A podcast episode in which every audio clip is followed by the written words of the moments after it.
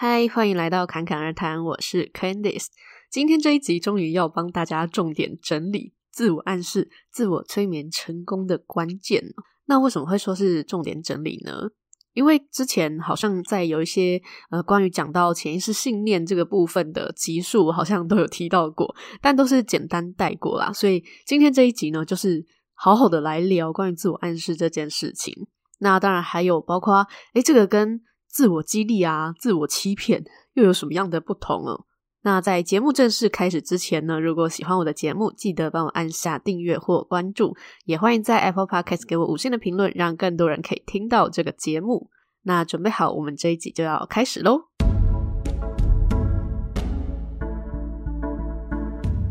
首先就是来聊什么是自我暗示，那就先从暗示这两个字开始讲好了，因为我们生活中。暗示这件事情就是无所不在，就我们相信什么，就是被暗示什么。就当我们如果说呃有对一个想法是深信不疑的那个时候，就代表说这个暗示已经深到我们的潜意识里面了。那这件事情呢，就是从我们出生的那一刻就开始了，包括言语是怎么样去沟通、怎么表达。就好比说，呃，我们说杯子叫做杯子，咖啡叫做咖啡，那就只是因为我们从小被教育有一个。共识，然后方便沟通，有一个共同的讲法，这样而已。就因为我们说好，哎，这个东西就是这样子说哦，所以我们就相信了，然后觉得这一切都是很理所当然。那放大到关系上或感受上也是，好比说，哎，很多人都说，哎，某某行为是很好的，可能久了我们也会认为，哎，那个就是代表好的。所以暗示这件事情跟意志力是没有关系的，就我们出生就会被各种东西暗示。这样才能形成呃，我们能够在这个社会上生存，或者说很顺畅的跟别人相处的一种共同的认知嘛。所以打个比方，我们就很像是呃刚出生的时候是一张白纸，然后所有的价值观啊、所有的认知啊、信念，就像画笔一样，然后在画笔上画在纸上的这个动作呢，就是暗示。那自我暗示呢，就是指说，哎，当我们有看见有这么多的画笔。然后我们开始去决定说，诶，我们想要拿哪一支画笔在自己身上画什么样的颜色，主动的在自己身上去添加自己想要的色彩，这个就是自我暗示。那至于催眠跟暗示又有什么不同呢？其实基本上是没有什么不同啦。如果说要细分的话，就只是说，诶，催眠是包含这个让自己脑部放松的这个过程，然后暗示是催眠里面其中一个重要的过程，所以。应该说，呃，催眠里面会包含着暗示，但暗示就只是暗示。那套用刚才画笔跟纸张的那个比喻啊，暗示就是只是指说，哎，画上颜色的这个动作。那催眠呢，是包含说，哎，我们看到有什么颜色可以选，然后包含看到自己身上有什么颜色，然后也包含自己伸出手去拿出画笔，或者说拿擦布的这个动作哦。不过也不用分那么细啦，就是给一些好奇的人听而已。因为我觉得怎么用对自己是有帮助的才是重点，所以，嗯、如果你要讲自我暗示还是自我催眠，我是觉得都没差啦，我自己也不太介意这个差别。那现在呢，就要来讲一下，那为什么有一些人对自己暗示就很有效，可是有些人怎么就觉得好像很没有用，觉得好像在欺骗自己之类的？那这其中的差别到底是什么呢？所以，我们现在就聊一下通常没有成功的原因哈。那我大致上写出五个。那第一个呢，就是因为不够放松，因为我们人在一个能够受暗示或者说受催眠的状态，其实是要看脑波的状态。那我们很清醒的时候，这个时候不管任何的暗示可能都不容易进来，因为这个时候我们就好像有一个滤网这样子，我们会很主观的去选择要或不要，或者说要不要相信的事情，所以很多东西会被自己弹在外面。但是当自己进入一个稍微比较放松的情况，就我们会说那是阿法波嘛？那阿法波怎么进入呢？呃，包括你在看电视的时候，可能都在阿法波；或者是你在泡澡的时候，你在走路的时候，或者是你单纯在发呆的时候，那又或者说你很认真的工作的时候，都有可能是阿法波。所以在阿法波的状态其实还蛮多的，就是你轻度的这个放松。那在这个阶段给自己暗示，其实就已经算是蛮有用的。那只是说，哎，每一个人的放松的深浅还是会稍微有点不同。那有些人他是在一个很紧的状态给自己暗示，比方说他是很紧张，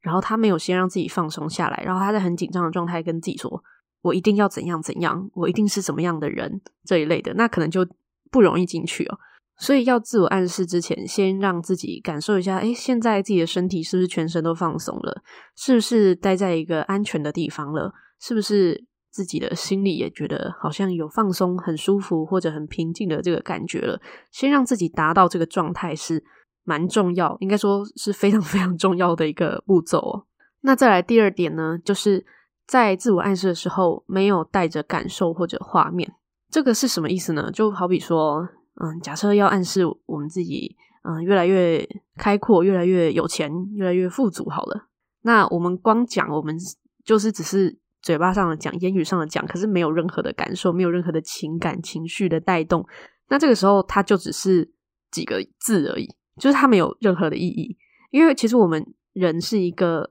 靠着情感，或者说靠靠着感受情绪在推动我们人生的故事剧情的。因为就像我们刚出生的时候，我们是不知道言语是什么东西的，可是我们会有感觉，就是可能爸妈对我们是。嗯、呃，讲一些让我们开心的话，我们感受到的其实是他的情绪，他给我们的氛围是舒服的，所以我们就觉得很开心。那有时候如果说他们是愤怒的，他们讲出来的话可能，但也不是多么好的言语，可是，嗯、我们那时候感受到的就是一些负面的情绪，所以我们就会觉得很难过啊，会跟着哭闹啊之类的。那这个状态，其实当我们长大之后，我们在感受上。其实也是这样子敏感的，只是我们变成反而太习惯去看呃字句里面说了些什么。当然用字也是非常重要的，我待会也会说。但是如果要择一的话，其实感受会大于内容。所以，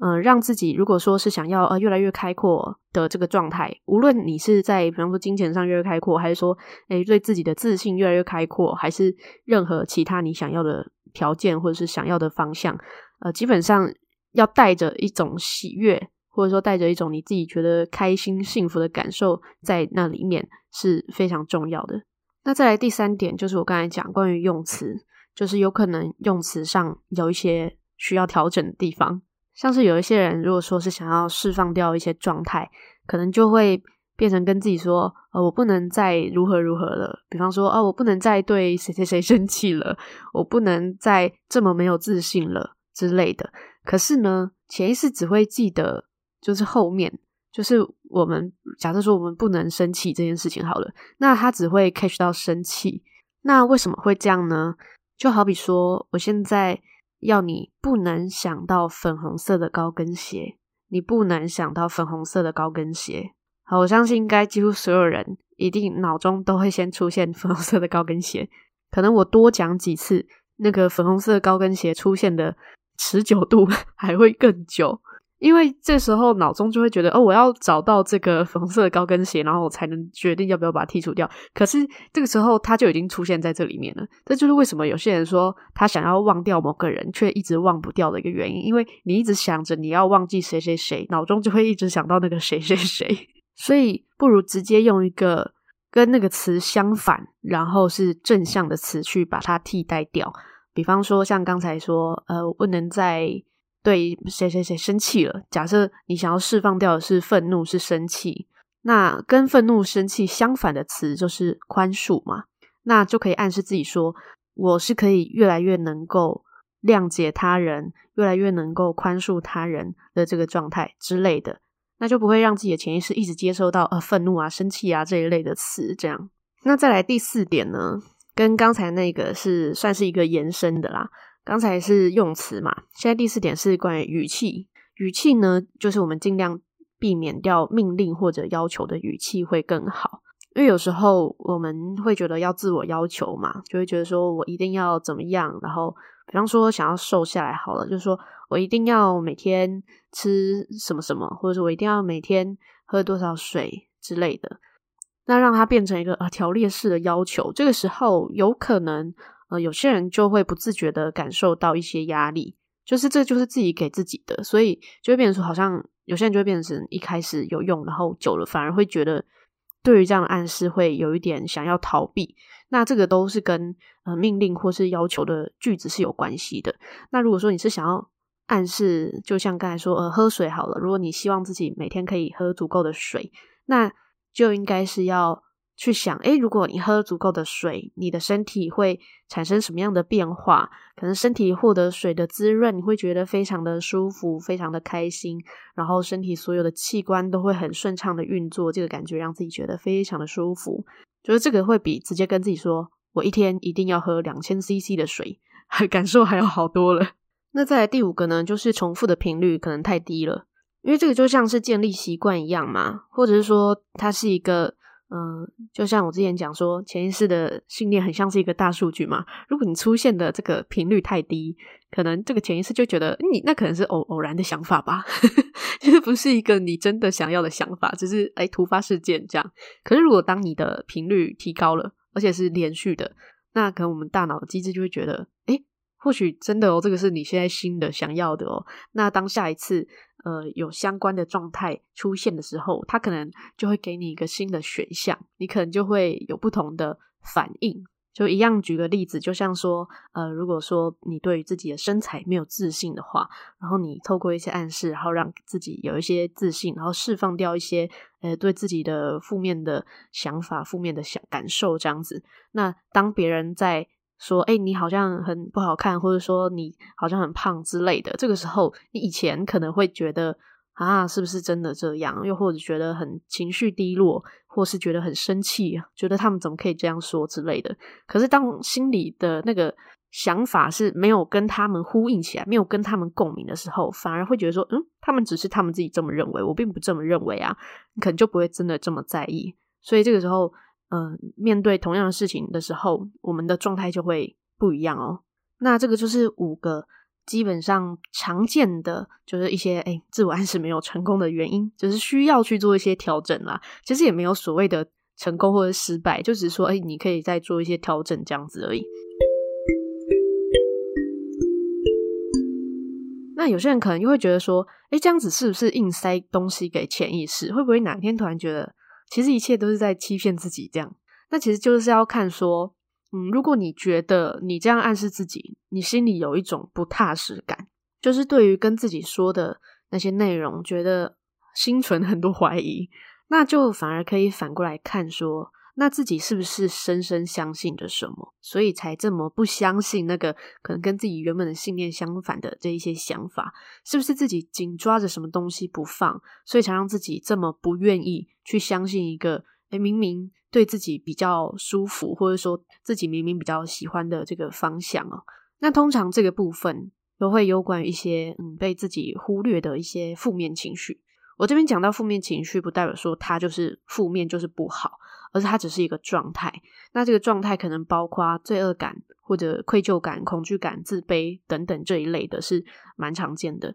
那我举个例子，就像是，嗯，有些人一方面暗示着自己要越来越有钱、越来越丰盛，可是却有一个信念认为有钱是罪恶的，然后呃自己过好的生活是不对的，那就会产生矛盾。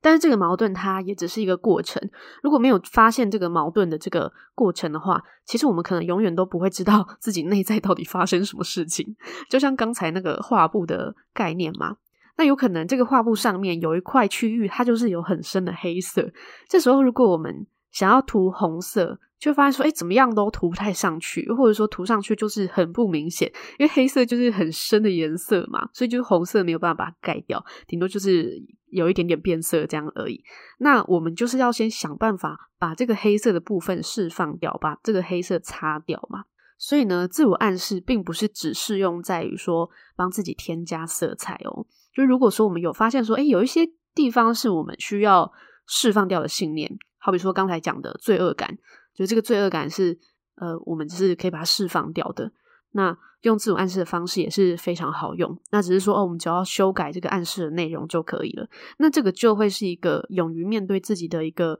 很好的一个过程。那至于自我欺骗是什么呢？就是指说你明明发现已经卡住了，明明发现诶自己讲出来虚虚的，明明发现说自己就是有一种不踏实感，可是却不往自己的内心去看，说到底发生了什么事情。就是诶，明明就知道有个黑黑挡在那，然后又拼命的就去涂其他颜色，想说啊，我就是努力涂、用力涂，就一定会把那黑色盖掉，结果可能就越涂越黑这样子。那这个就会偏向一个自我欺骗的状态，所以这个没有办法，别人没有办法救你，就是必须要拿出勇气，就只能这么说。不过通常我们认真的去面对那些我们可能觉得很不舒服，或者说那些负面的情绪、负面的状态的时候。也许过了之后就发现说，哦，那些不过就这样而已嘛。但确实是会有一些过程是需要度过的。那至于自我激励呢？自我激励又有什么不一样？那我的想法就是，自我激励比较偏向是应急用的，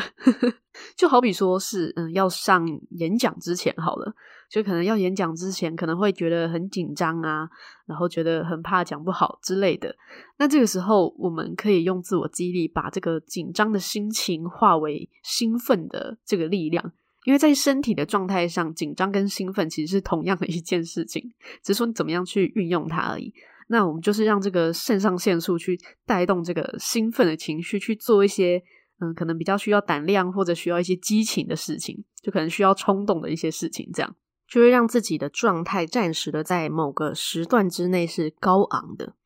那时候可能就会暂时觉得说人生一切都非常的有希望。那很多团体的激励课程啊、激励的活动就是这样子的概念，在当下会被自己还有环境的这个激昂的情绪受影响。可是回到家自己一个人的时候，就这个肾上腺素就没有那么激昂嘛，那可能就会又开始怀疑很多的事情，这样子。那有些人就会在这个状态反反复复。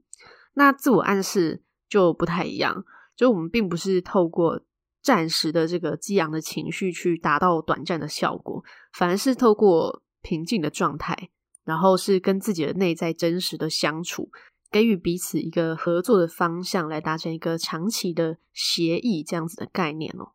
所以呢，现在终于要来聊自我暗示的实际流程该怎么做。首先呢，当然就是先写下自己想要的方向嘛。就我们今天会想要自我暗示，一定是因为我们有一个自己想要成为的样子，或者说想要的生活形态。这样，那我们可以先写下自己的方向。这有点像是在许愿呐。比方说，你许愿你想要成为一个什么样的特质的人，你想要拥有什么特质，然后你希望你过着什么样的生活这一类的。那有些人会说这个是设定目标，但我比较不会这么说啦。我觉得那个就只是一个方向而已，重点是我们走在一个我们自己想要的这个道路上，我觉得是比较重要的事情，不是说只是为了达到某一个点这样子而已。那写下自己想要方向之后呢，接下来就可以加上一些让自己有感受度的形容词，